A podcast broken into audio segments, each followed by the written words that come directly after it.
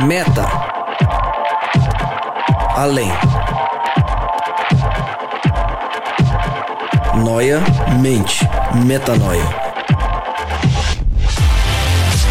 Além da mente. Além do pensamento. Mais longe do que estou. Muito mais do que sou. Novas ideias. Novas convicções. Relevância.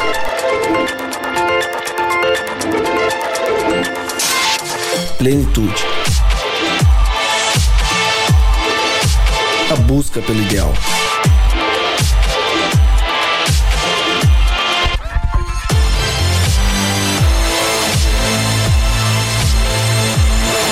Metanoia. Expanda sua mente. Seja muito bem-vindo a mais um podcast Metanoia. Chegamos ao podcast Metanoia número 79. Sim, já estamos beirando 80 episódios de Metanoia, Rodrigo. Motivo de comemoração, né, Lucas? Alegria, né? 80. 80, cara. Até o meio do ano aí, até o fim do ano, já estamos no 100. É, cara, e sem podcast vai ser uma marca incrível, hein, cara? Não, aí nós vamos ter que fazer uma festa, pá, Ah, chamar, chamar o todo mundo. Trump, chamar o Não, Obama, pelo chamar todo mundo pra chegar junto. Esses caras não. Não, né? Então tá bom.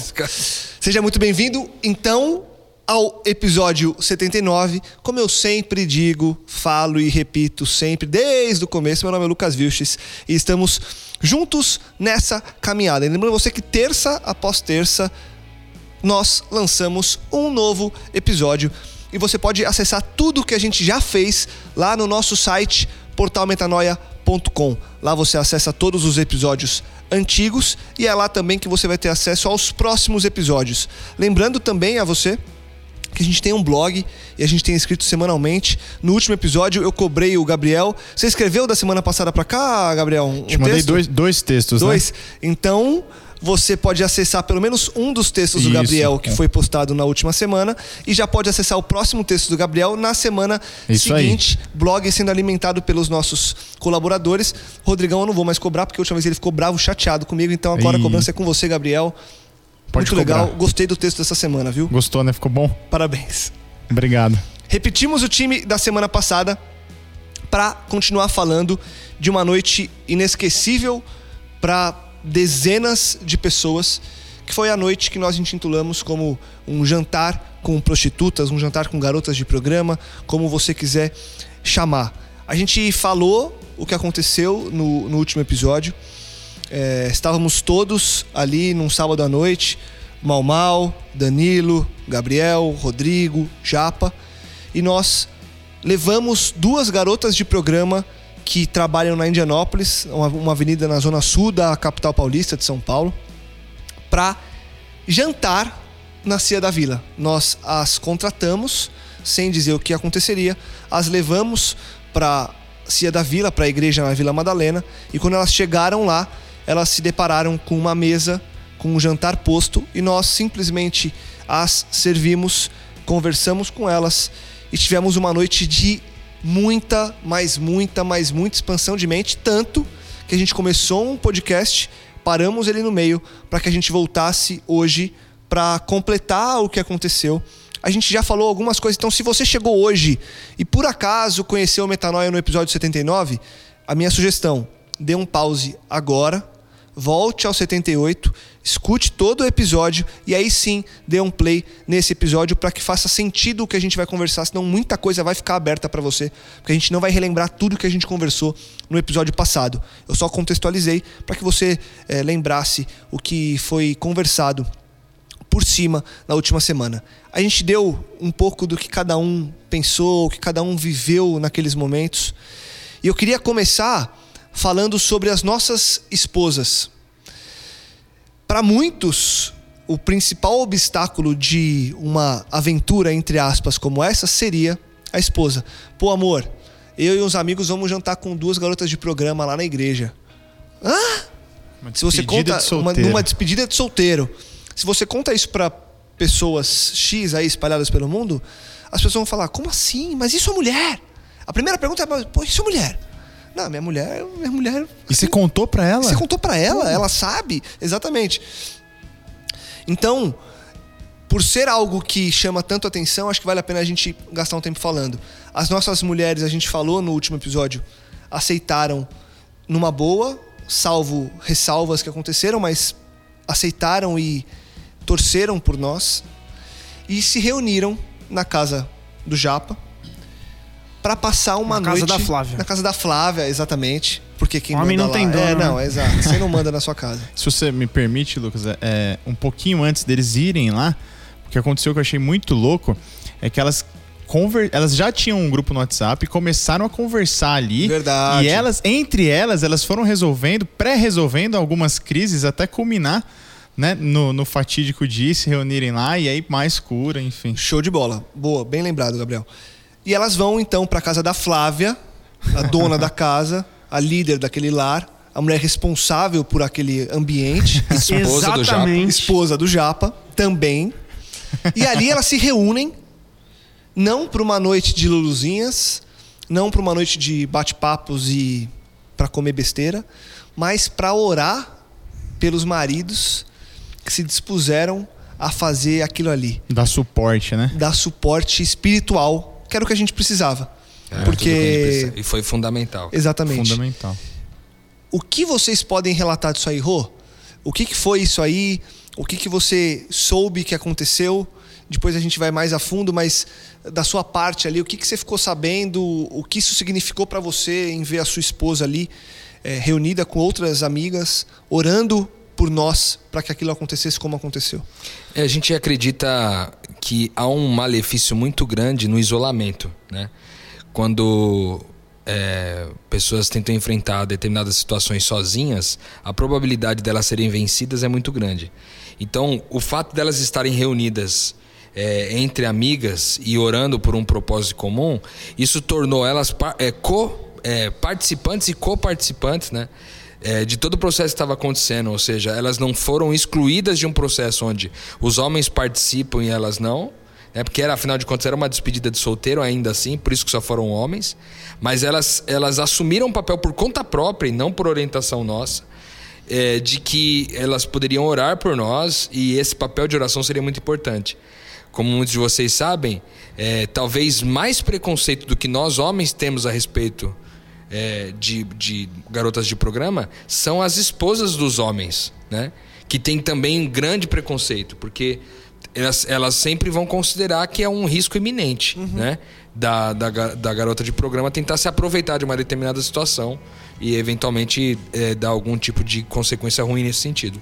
Então eu acho que o fato delas estarem juntas, reunidas em oração, foi terapêutico para elas, aquelas que ainda não tinham resolvido suas crises internas, tiveram oportunidades de resolver e resolveram.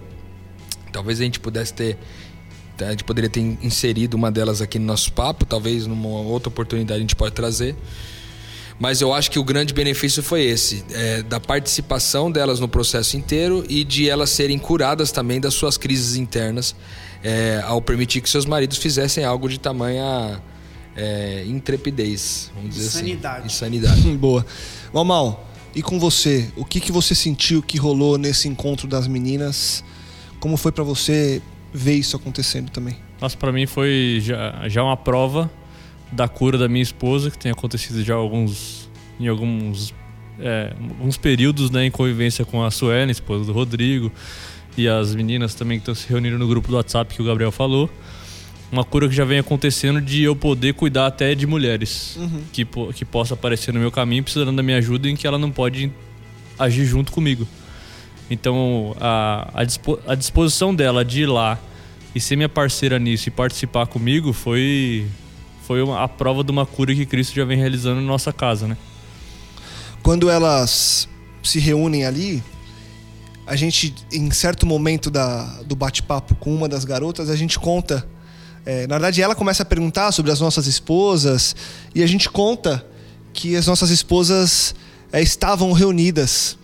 E a gente conta que elas estavam orando por aquilo, depois de, de ter um andamento maior da conversa. Eu estou antecipando, mas a gente já volta no, no, no meio de tudo que aconteceu.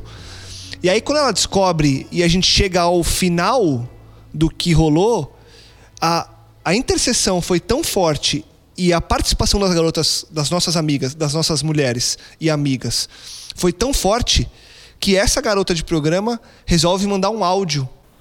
Um áudio para as nossas esposas e você vai ouvir esse áudio agora.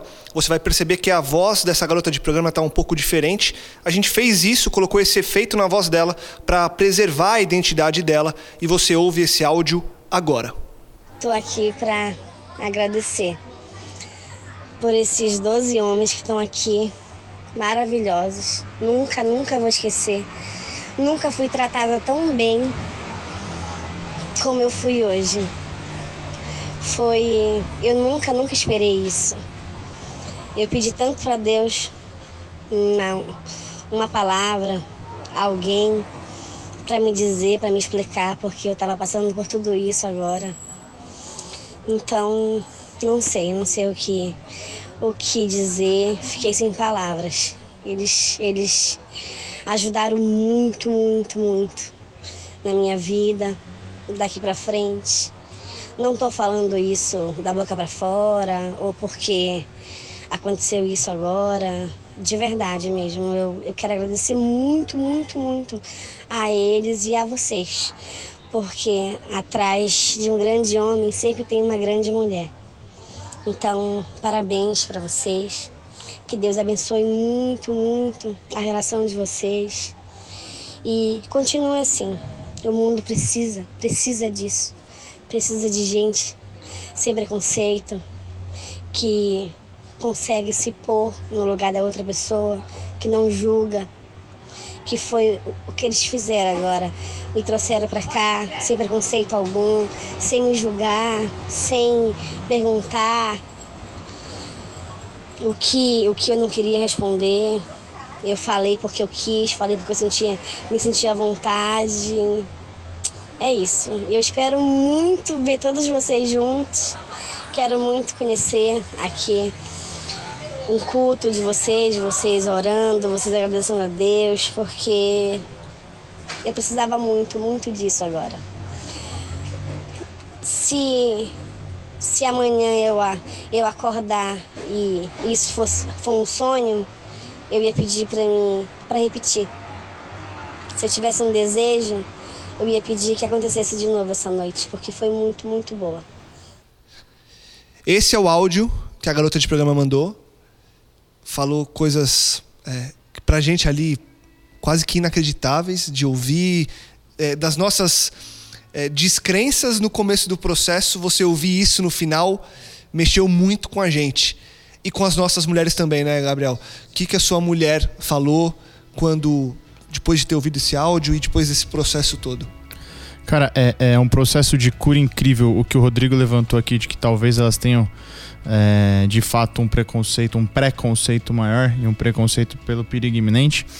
É, foi produzida ali uma, uma cura muito grande, porque quebra-se os paradigmas, né? Paradigmas são quebrados, elas entendem que precisam cuidar também dessas pessoas que são socialmente isoladas, mas que elas cuidam da gente e nos dão suporte para que a gente também possa cuidar, né? Isso é muito importante porque para a caminhada cristã do, do, do, casal, você caminhar junto é, faz total diferença. Pode até, de repente, parecer que é um pouco mais lerdo o processo, mas você vai, com certeza, você vai muito mais longe. E assim, para mim tem sido algo muito assim eu tenho agradecido demais a Deus porque essas meninas estão desenvolvendo uma amizade que talvez para o homem, para a gente, já tinha sido algo mais natural, porque o homem se zoa, brinca e fica amigo pelo simples fato de um, um xingar o outro, você já acaba ficando amigo. E as meninas tinham outras amizades, mas se fortaleceram num grupo de uma amizade assim. É, é, é muito grande. E os questionamentos que elas começam a trazer, né? A Carol começa a se questionar algumas coisas e eu fico assim. E eu até comentei com os, com, com os meninos depois dessa situação, pela primeira vez aí durante a semana, em outro assunto, ela olhou para mim e falou assim: pô, então hoje você não vai numa festa de aniversário lá que tinha, é, porque você tá optando não cuidar dessa pessoa. Então, pela primeira vez, eu me deparei com o um processo inverso, sabe? Dela me cobrar e falar assim: então você não vai cuidar de gente, você vai fazer uma outra coisa. Você entende? A- Rolou essa cura ali. É, a profundidade disso daí. Acho que finalmente é, aquela chavinha que a gente fala assim de, de, de entender a função de reino, de que é reino, veio para as meninas de uma forma assim estrondosa, sabe? De uma forma estrondosa, de que elas têm essa necessidade e de quão feliz faz cuidar de outras pessoas, reconciliar as pessoas com Deus, né? Como isso te satisfaz, como isso te, te, te torna um cristão pleno, né? Como você entende o poder de Deus. Você sentiu isso na sua casa também, Japa? Cara, sim. É... Bom, a- a- eu sempre comento com a Flávia e, e a maior parte das pessoas sabem, não é um processo fácil, né? Você ficar fora de casa o tempo inteiro, as, todas, quase todas as noites, cuidando de gente, a tua esposa te esperando. E não é fácil para nenhum dos dois lados, né? Mas realmente foi a primeira vez em que esse processo aconteceu em parceria, né? É, onde elas realmente estavam orando, quando elas receberam o áudio. A, a Flávia comentou comigo que elas realmente ficaram sem nenhum tipo de reação a não ser chorar. Todas choraram ali é, e entenderam o bem que tinham feito, né? a- a- as meninas. O valor da ação, né? O valor, né? Da e- entrega. e a verdadeira alegria, né? É, a gente está acostumado aí com onde um mundo onde principalmente as mulheres a alegria está em comprar, em adquirir coisas, sabe, em parecer ser alguém que não é. E ali elas realmente sentiram qual o verdadeiro prazer de da expansão do reino, de levar o amor de Deus, né? Então foi extremamente gratificante tudo o que aconteceu. A gente fala muito em que o cristão ele precisa ter uma vida sincera acima de tudo e que essa vida sincera ela se transforme em uma vida questionável, em uma vida que as pessoas à volta olhem e falem: poxa, por que que você faz isso? É, o que, que é isso? É, da, da onde vem essa ideia para que as pessoas, enfim, consigam encontrar Cristo por trás disso tudo? E no momento em que a gente estava lá, no sábado, durante a ação, enquanto as nossas mulheres oravam, enquanto a coisa acontecia, eu lembro de um momento que o Gabriel saiu é, ali da- do prédio Isso, encontrou um segurança, isso. que é um segurança que estava tomando toma conta dos carros ali na rua É. e estava tomando conta justamente pelo carnaval que estava acontecendo. Exato. E aconteceu algo fantástico que mostra não, de novo, não que a gente, que nós, é, carne, estivéssemos fazendo algo, mas que Cristo estava fazendo algo que estava tocando pessoas e que já mostrou para uma pessoa, talvez, o real significado do, que a gente chama hoje de igreja, né? O que, que aconteceu ali, Gabriel, que também te marcou e que também foi fundamental para que a gente falasse: Uou, Deus foi mais uma vez, Tremendo. como sempre, foi tremendo. Cara, é, voltando ali à ceia, foi. O Mal Mal fez aquele jantar gigante. Obviamente que sobrou um pouco de, de comida e estavam ali os seguranças, né? O pessoal que tava guardando os carros. Eu tenho uma observação que Pode fazer. três pessoas faltaram, que inclusive eu acho que foi provisional pra isso. Provisional. Senão, senão ia dar na risca. Jesus ele, ele falou assim, ó, a minha conta ia estar certa, entendeu? Mas tava certo, porque justamente foram para três pessoas que a gente. Eram três seguranças que tinham na noite. E aí, é, é, entregando né, a marmita, e ali eu fiquei conversando um pouquinho, o rapaz virou e perguntou: o que, que tá acontecendo aí?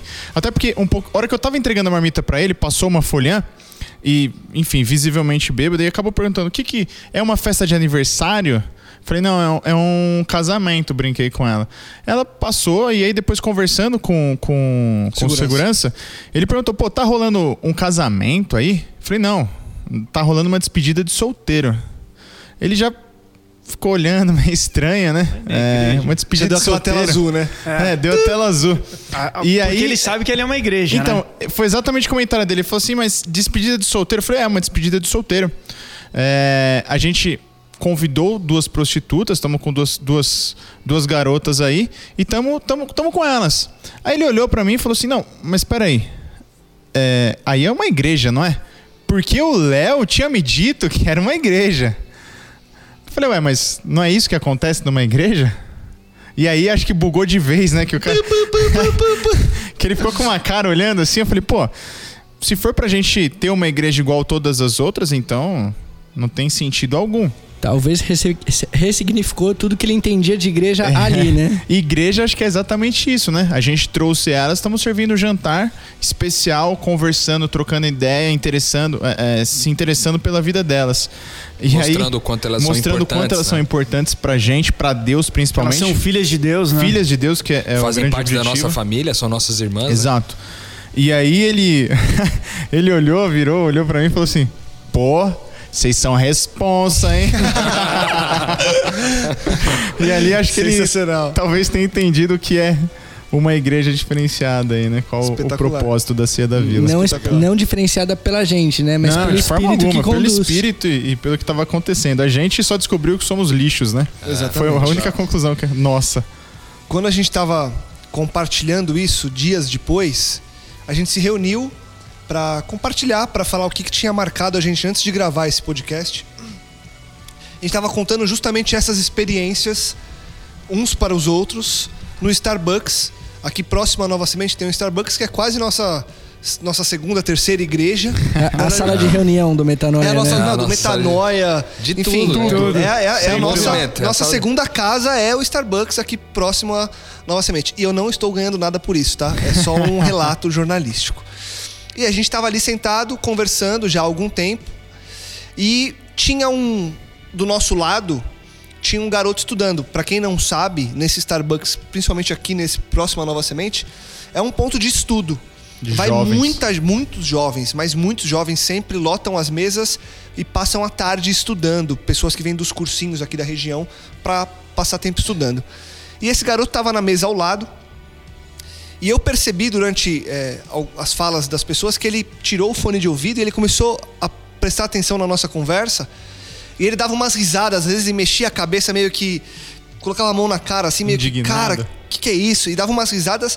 E eu de olho, mas, enfim. É, mas na nossa, eu tava só observando e olhando o que a gente tava falando. Quando ele levantou e foi embora, ele quase foi embora, parou e voltou para falar com a gente. O que, que ele veio falar com a gente? Antes ele fez um sinal tipo titubeando, É, assim, né? tipo, Tipo, ah, cara, eu eu, vou, vai. tenho que falar. Eu tenho que preciso falar, né? Eu preciso Não posso falar. ir embora E levar aí, comigo. depois de ouvir tudo isso que você agora tá ouvindo a gente agora no podcast, ele voltou até a nossa mesa e abordou a gente. O que, que ele falou? Você lembra ali, Rô? Prefiro deixar essa pro, pro Japa. Pro aí. Japa? Como é que foi, Japa? Cara, ele, ele voltou e falou assim: Meu, é sério. preciso falar. Eu preciso falar. Cara, meu, parabéns. Não é possível que eu tô ouvindo isso aí. Cara, sou cristão também. Meu, eu convivo com um homossexual. Cara, convivo com um monte de gente. E, cara, a galera da igreja é preconceituosa. Sabe, é um problema. E, cara, olha o que vocês fizeram, velho. Ninguém faz isso aí. E ele tava indignado, assim, né? E Ele molecão, cheio de gíria, falando, muito legal. terceiro, terceiro ano do ensino médio. E ele tava ali, cara, radiante É. pelo que tinha acontecido. Ele falou assim: Isso aí é igreja. Continuem É, fazendo continuem isso. fazendo isso. Né? E aí a pergunta dele foi: Vocês são de qual igreja? É. Aonde vocês se reúnem? Né? E aí a gente falou: Nós, nós somos da, da igreja adventista. É, a gente se reúne na Vila Madalena. E, e a gente pegou o contato dele, inclusive. Mas foi muito espetacular porque não era a nossa intenção ali contar essa história para ninguém. Era um feedback ali pra gente né? pensar o que, que a gente ia fazer, né? É, para cuidar da- das meninas. A gente tava tão empolgado que a conversa levou tipo umas três horas, quase, três horas e meia. E o, o comentário final do Rodrigão foi: e tem gente que prefere se reunir na igreja, né? A, a gente poderia ter feito essa conversa na Nova Semente, sem ninguém ouvir, sem ninguém. A portas E- fechadas. atrapalhar. né? E muitas vezes, é, isso não é nem é, uma, uma ideia que vem com, com a intenção errada. Às vezes é simplesmente o costume, Costume. Porque ah, nós estamos muitas vezes presos aos costumes. Não necessariamente porque nós temos intenções erradas, mas também vale a pena, e acho que é mais uma libertação, né? A gente está atento, atento a quais os costumes que têm travado o processo do reino ser O expandido. costume de se preservar e menos o costume de se misturar como Cristo, né? Exato. E menos o costume de fazer com que a nossa vida seja questionável, Questionável. né? A gente tem tanto falado. Ali, batendo um papo, tomando lá uma bebida, conversando, um moleque ouviu a gente conversando, se interessou por aquilo e foi tocado de alguma forma, a semente foi plantada. Com certeza. E aí é mais um filho que é tocado, mais um filho que é trabalhado, mais um filho que a gente pode cuidar de alguma forma, porque a gente pegou o contato, vai manter o contato. E aí tudo isso que a gente está contando, a gente viveu naquela noite. Então a gente estava só relatando o que a gente passou ali. Lucas, antes de avançar, é, o, o Tonasso, que infelizmente não pôde participar com a gente né, desse processo, dessa noite, no domingo ele vai pro, pro, pro NASP, se eu não me engano, e ele tem ali um encontro com jovens. E uma das coisas que ele começa, ele no caminho ele vai escutando os nossos depoimentos, né? Que tinha sido naquela que madrugada tinha sido anterior. naquela né? madrugada. E ali ele começa a falar para esses jovens e conta essa história, conta do que foi feito. E ali é uma uma comoção, né? E uma motivação, Uma conversão. uma conversão em massa, massa praticamente, para que as pessoas se atentem mais aquelas que estão excluídas, que estão separadas da família ainda, né? Então foi espetacular porque numa simples história, né, que nasceu num coração e que veio do espírito, pôde movimentar e, e- e mexer com o coração de tanta gente. Espetacular. E essa história, ela ainda tem mais elementos que aconteceram naquela noite, naquele sábado. Aconteceram entre nós, aconteceram com a gente e aconteceram com aquela garota, com aquelas garotas. A gente chega então ali na Cia da Vila com duas garotas e começa a conversar com as duas. Uma delas tá mais é, interage um pouco mais, a outra mais na dela. Então a gente vai respeitando a maneira de cada uma. E as revelações vão acontecendo, elas vão contando coisas da vida delas, vão abrindo um pouco da vida delas. E aí, naquele momento que elas começam é, a se entregar mesmo pro processo que estava acontecendo ali, o que, que chama a atenção de vocês? Na fala delas, elas começam a falar, no começo mais contidas, depois elas começam a se soltar. O que, que vocês percebem naquele processo da fala dessas garotas ali, mal mal? Quando você está sentado ali, servindo, entregando a comida, e você ouve aquelas garotas falando, faz algumas perguntas, elas respondem, você percebe cada uma da sua maneira se envolvendo com o processo. O que, que você sente delas, não de você naquele momento? O que, que você começa a perceber que está acontecendo com aquelas meninas ali? Eu comecei a perceber assim que elas tinham um, um forte receio de que será que esses caras estão querendo ter empatia por mim? Estão querendo me ouvir de verdade ou o que eles estão querendo receber em troca, sabe? Se eles estão querendo fazer uma publicidade para alguém, se eles estão querendo eh, se aparecer ou se eles realmente vão me tratar como família, né? Você percebia isso ali no processo? Eu percebi esse receio dela, dela falar assim: tá bom, vou responder as perguntas, vou jogar seu jogo, mas quero ver o que, que tem pra mim aí. Aham. E, e aí, no, depois desse primeiro momento, você percebeu que isso destravou e que a coisa é, fluiu de verdade? Percebi, percebi que houve até uma desmistificação do mundo que ela vive pro nosso, pro mundo real, na É verdade. porque ela né? também tá cheia de preconceitos, né? É. De abusos, enfim. Então ela ela, tá se... acostumada com o preconceito das outras pessoas, então Ah. ela não, não, não falava livremente. Até ela falou algumas coisas pro Japa, pro Japa, né, que veio no carro junto. Ela falou, menti em algumas coisas, mas agora eu tô pronto pra falar a verdade pra vocês. E, e a gente percebe que a vida maltrata as pessoas. Porque os preconceitos que a gente tem, os preconceitos, eles não são, entre aspas, à toa. Eles são todos motivos de histórias que a gente viveu. E essa garota, naquela noite, tinha vivido uma história que justificava, inclusive, esse medo, né? Ela tinha um conhecido crente, vamos falar assim, um conhecido cristão, para o qual ela disse que iria para a igreja naquela noite, mas ela não foi para a igreja e ela foi para a rua para fazer programa. E esse rapaz foi para a rua também e encontrou ela ali no ponto que ela trabalha e esculachou essa garota. Falou uma série de coisas para ela. Fez ela papel de acusador. né? fez o papel de acusador, o papel que na cabeça dela era o estereótipo, talvez, um dos estereótipos do crente. É. Então, quando ela olhou a gente ali, ela falou: Opa, peraí, peraí, peraí. O que, que é isso? O que, que é o cristão aqui? E aí ela lembrou daquilo, porque justamente foi uma das curas que aconteceu no processo com ela. É que naquele momento ela contou pra gente que a única vontade que ela tinha era de sair dali. Ela só queria aquilo porque ela tava até receosa de continuar ali, porque depois de ser esculachada, de ser humilhada ali no meio da rua. E na sequência, 10, 15 minutos depois, Deus manda o carro do Japa, o Japa aborda ela e fala: Vambora. E eles vão até a Cia da Vila e acontece todo esse processo. E aí, no meio desse processo, começa essa conversa e aí já quebra um pouco dessa, desse preconceito que ela tinha com o, entre aspas, o que ela é, descrevia como cristão, como crente, por entender que a gente estava ali, graças a Deus, graças a Deus, simplesmente para servi-la, para fazer com que, ela, com, que aquela, com que aquela noite fosse realmente especial. Rô, naquele momento, no jantar, na conversa, o que, que você percebe que está acontecendo ali com elas agora, não com você? O que me chama muita atenção é que a gente, a gente trocou uma ideia com. E pediu para elas falarem um pouco da vida e tal. E, e em um momento específico a gente perguntou para elas o que, que era felicidade para elas, né? E uma delas deu uma resposta que para mim foi muito incrível, assim, que ela respondeu assim: "Não, felicidade para mim é eu poder chegar em casa, ficar com a minha filha e tal". Porque aí ela fez assim: "Porque é o seguinte, eu não sei nada da vida, mas eu sei como viver. Eu aprendi como viver. Aí ela olhou em volta dela assim e falou assim: Quer dizer, eu não sei nada mais.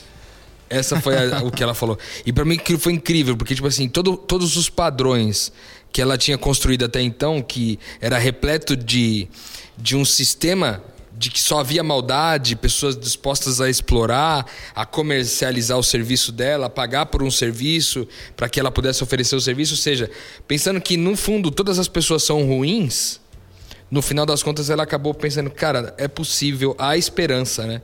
Porque existem pessoas que que ainda é, lutam pelo bem, ainda buscam fazer o que é correto, ainda há justiça e esperança no mundo que até então eram os conceitos que eu tinha é, de que como viver, como sobreviver em meio a, a, essa a toda essa dificuldade que a gente tem nesse estilo de vida que a gente escolheu ter como prostitutas, né? Então foi bem incrível, isso aí foi uma coisa que me chamou bastante atenção. Acho que o Danilão também teve mais ou menos a mesma mesma linha, mas teve, eu acho que um, um outro detalhe. Conta aí, Daniel. Cara, o que para mim foi marcante, eu até comentei no, no podcast anterior que eu tava com um pouquinho de receio dos nossos vícios de linguagem, de algum preconceito que a gente podia, pudesse externar, é, não de uma forma não intencional, é claro, e até porque a gente está tentando se libertar deles. Mas a gente cometeu alguns erros, como eu disse no podcast anterior, e um deles foi hum, explicando para elas o que estava acontecendo ali. Um nosso amigo falou: Olha, por isso a gente resolveu jantar, trazer uma garota de programa, uma prostituta, para jantar com a gente. E ela já corrigiu. O nosso amigo falou: Não, eu não sou uma garota de programa, eu não sou uma prostituta. Meu nome é tal. E, cara, é, quando ela disse aquilo foi um baque muito grande para mim, porque talvez ela não tenha a noção da filosofia e do, do paradigma intenso que tem por trás disso que ela falou, mas depois eu até tive a oportunidade de explicar para ela um pouquinho, mas ela tava falando, olha, não importa para que você acha que eu sirvo na sua mentalidade é, eu ocidental.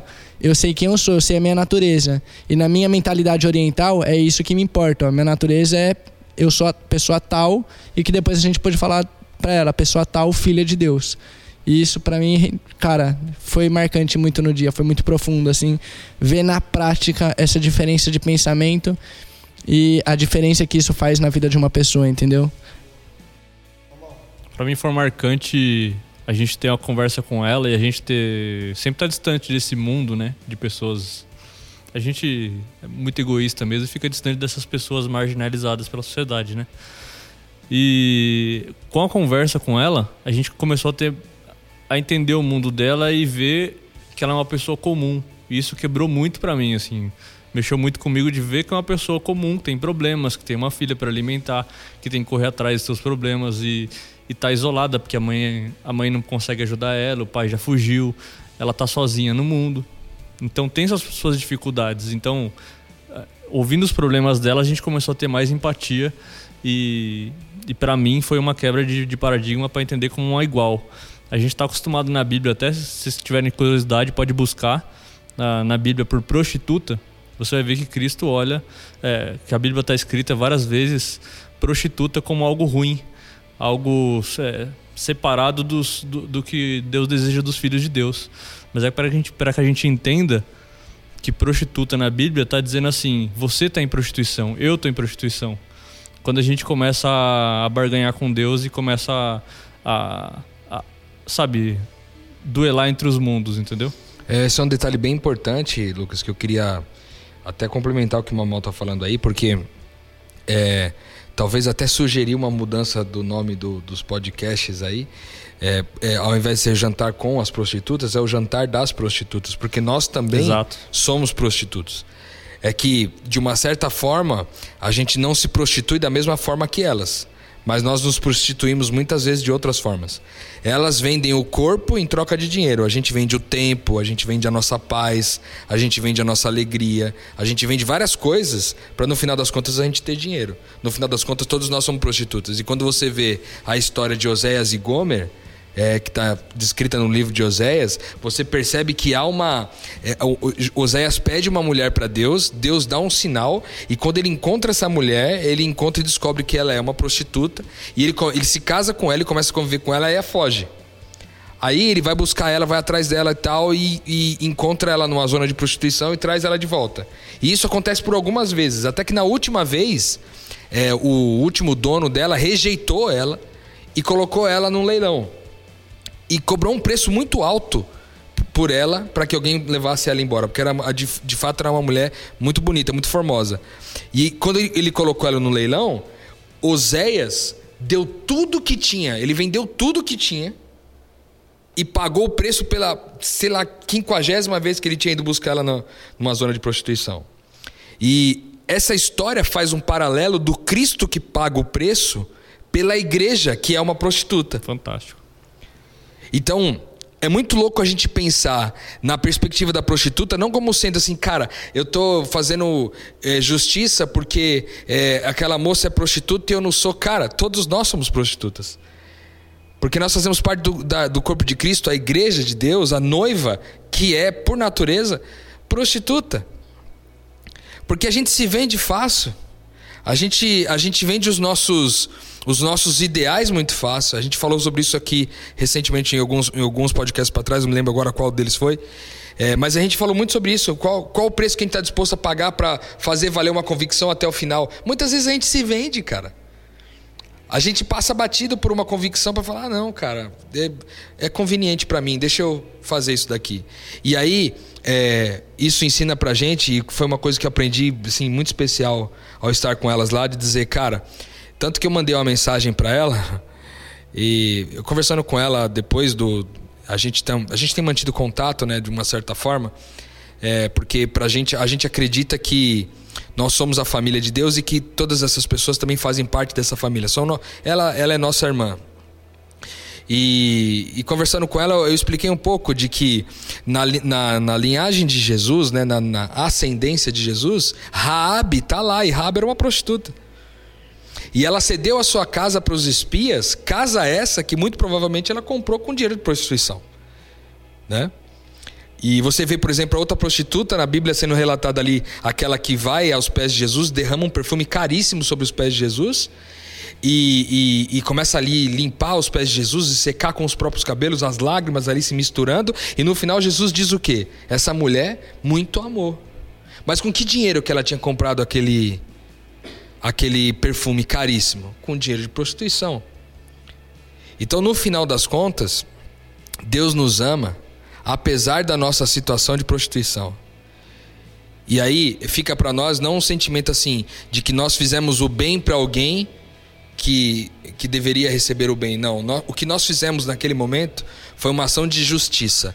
E justiça no reino de Deus é que os direitos são compartilhados. Nós somos da mesma família. Você pode sentar nessa mesa como nós estamos aqui e comer em paz. Uma das coisas que ela que ela disse para mim no momento posterior via WhatsApp, ela disse assim: porque na, na ocasião eu tinha ligado para ela, eu sabia que ela ia voltar por trabalho.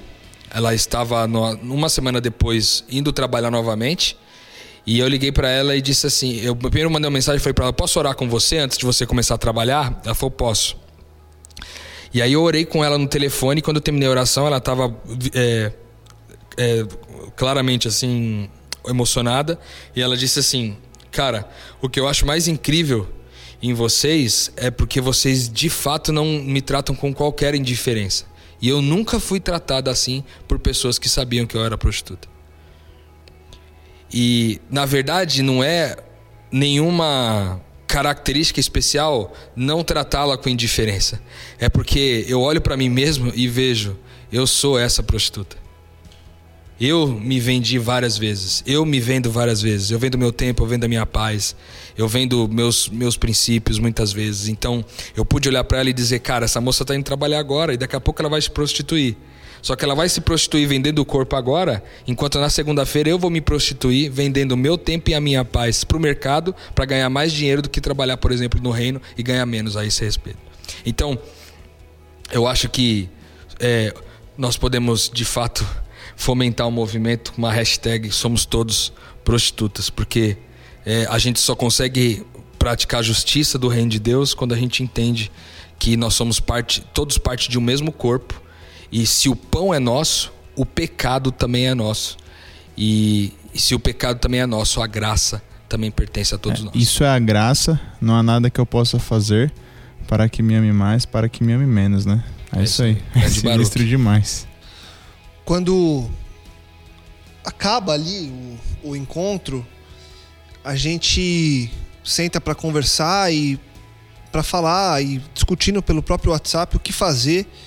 E aí a gente percebe que aquela era uma das oportunidades que a gente tinha de colocar em prática algo que a gente crê muito, que é o fato de cuidar de um filho de cada vez.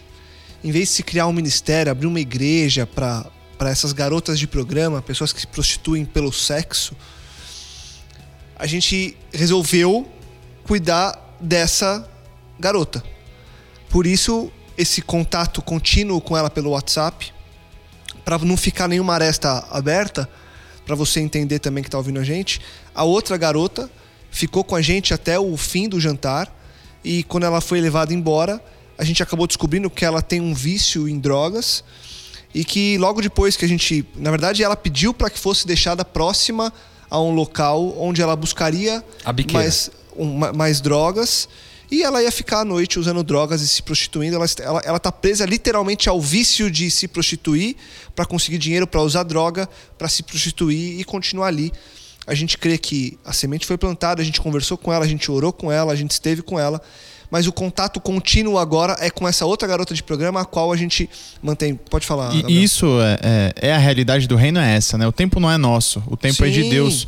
Isso que eu achei muito sinistro, porque ao ponto que uma garota se abre, cria o contato, a, outra, outra mantém. simplesmente uma É semente plantada e um dia, se Deus quiser, vai, vai brotar, né? Isso aí foi um choque muito bacana pra gente também, porque a gente fantasia, né? A gente fantasia outras coisas. Não, vai sair daqui, vamos, vai, todo mundo vai entender. E não é assim que acontece de fato no reino, né? Eu Esse acho que a projeto gente- teve um milagre também que a gente ficou sabendo depois que a, o único horário que poderia ter buscado essa garota que não estivesse drogada foi aquele. Porque ela Exato. passa a noite inteira drogada. A- A, gente, a gente cria várias expectativas, né? Eu acho que a gente não pensaria nem no extremo de uma pessoa que não daria, né, não teria tanta relevância ali a princípio, num primeiro momento, é, e nem outra que tivesse que levasse, sabe, com tanta alegria aquela situação. A gente esperava que talvez ah, fosse algo comum, algo normal, né? Mas os dois extremos nos chamaram a atenção, né? É, mas eu eu creio que, que nesse processo, como o Rodrigo comentou, é, mais do que ensinar algo, a gente aprendeu demais. Né? A, gente, a gente refletiu demais, a gente pensou demais sobre as nossas vidas, sobre quem a gente realmente é. E a conclusão que a gente chegou, todo mundo no grupo, é que a gente é lixo.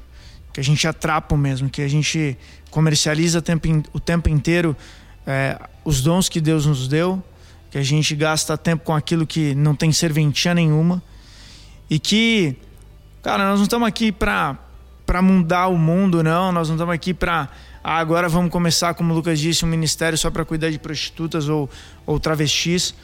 Cara, nós vamos cuidar de uma pessoa de cada vez e seja cada uma dessas pessoas aquelas que Deus colocar no nosso caminho, né? Sem pressa, sem querer qualquer tipo de conversão, sem querer, sabe, ah, vamos trazer para a igreja. Cara, vem para a igreja se ela quiser. Se o Espírito Santo a incomodar a ponto de tal.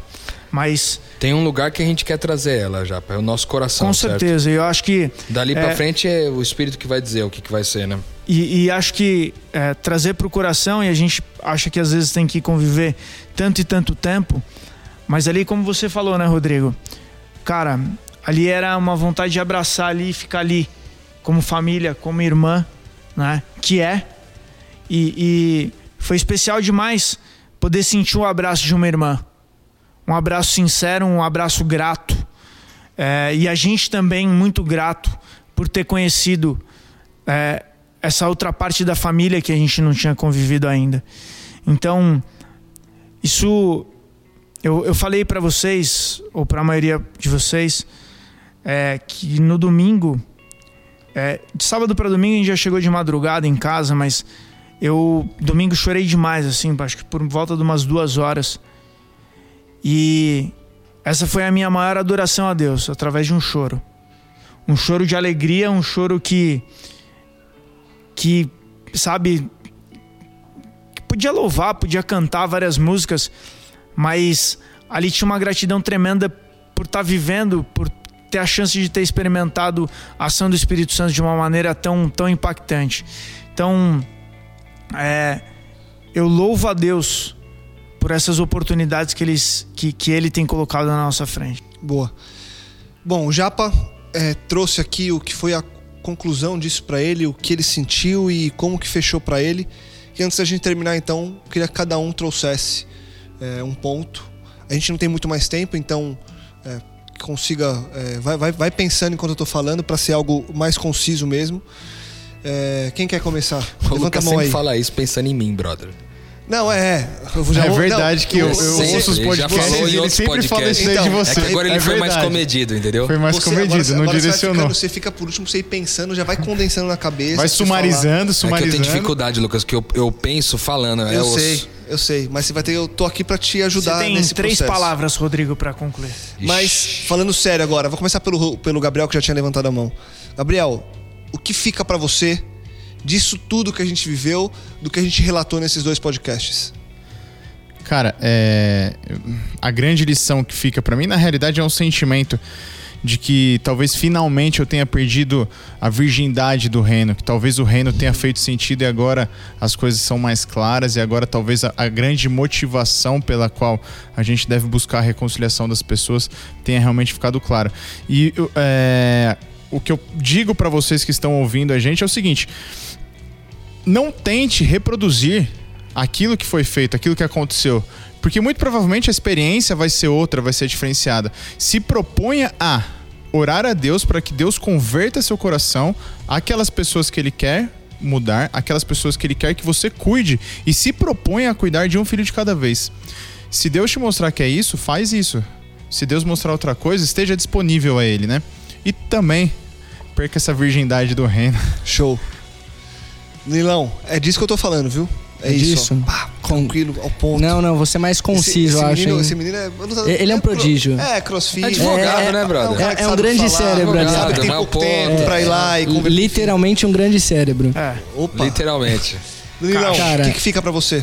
eu fiquei com a certeza da direção do Espírito Santo e de como ele trabalha, pelo menos na minha vida. De que às vezes eu esperava um sinal, esperava alguma coisa declarada e o Espírito Santo estava falando assim: olha, enquanto você quiser fazer para minha honra e para minha glória, para honra e para glória de Deus, eu vou te direcionar. Às vezes você não vai estar nem percebendo, mas eu tô te direcionando, porque tudo que aconteceu, quando acabou eu falei, era para ter sido dessa forma. O Espírito Santo estava guiando cada ponto, estava guiando aquelas meninas, estava nos guiando, a cada um dos envolvidos. Então, é, enquanto eu tiver na certeza e no propósito de servi-lo sempre, ele vai estar lá agindo mesmo sem eu conseguir ver de uma forma é, simbólica, de uma forma física. Boa. Bom, pra mim ficou disso que é, ficou cada vez mais claro e essa foi uma experiência forte pra ficar mais vivo na minha na minha memória, na minha experiência de fé, que onde a gente tá, em nome de Jesus, o reino tá ali também e milagres vão acontecendo dentro dos nossos corações e pras pessoas. Show. Rodrigão. Cara, fica a minha gratidão pela cura que Deus me deu. e a convicção absurda, absurda, de que só é possível viver após a morte, cara. Eu morri para várias coisas dentro de mim e com a minha morte Deus me curou de várias coisas e me proporcionou vida, cara. Então, se eu posso resumir alguma coisa, eu quero eu resumo em gratidão, velho, de verdade.